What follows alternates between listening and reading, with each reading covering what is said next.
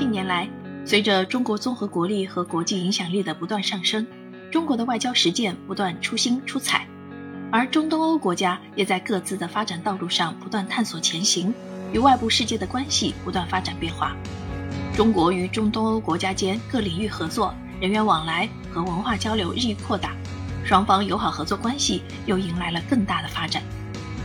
为了适应中国与中东欧国家交流交往不断增加的形势，以及国内民众对这一地区加深了解的需要，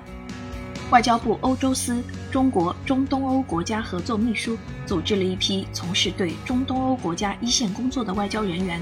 于2017年开始编写《探秘中东欧》一书。经过几年的不懈努力，在中国外交部欧洲司的全力支持下，本书终于编写完成。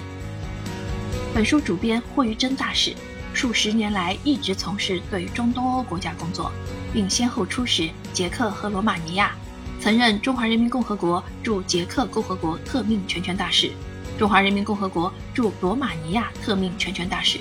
现任中华人民共和国外交部中国中东欧国家合作事务特别代表。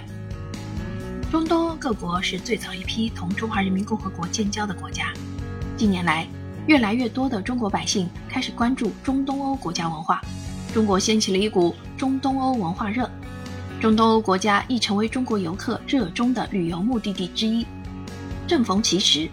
通过阅读本书，读者可以足不出户，穿越欧亚大陆，领略中东欧地区的旖旎风光和独特文化，以短的时间对十七个中东欧国家的自然、人文、历史、经济、社会、风俗、文学、艺术有一个概念性、群像式的认识。本书介绍的中东欧国家共有十七个。分别是阿尔巴尼亚、波斯尼亚和黑塞哥维那、保加利亚、克罗地亚、捷克、爱沙尼亚、希腊、匈牙利、拉脱维亚、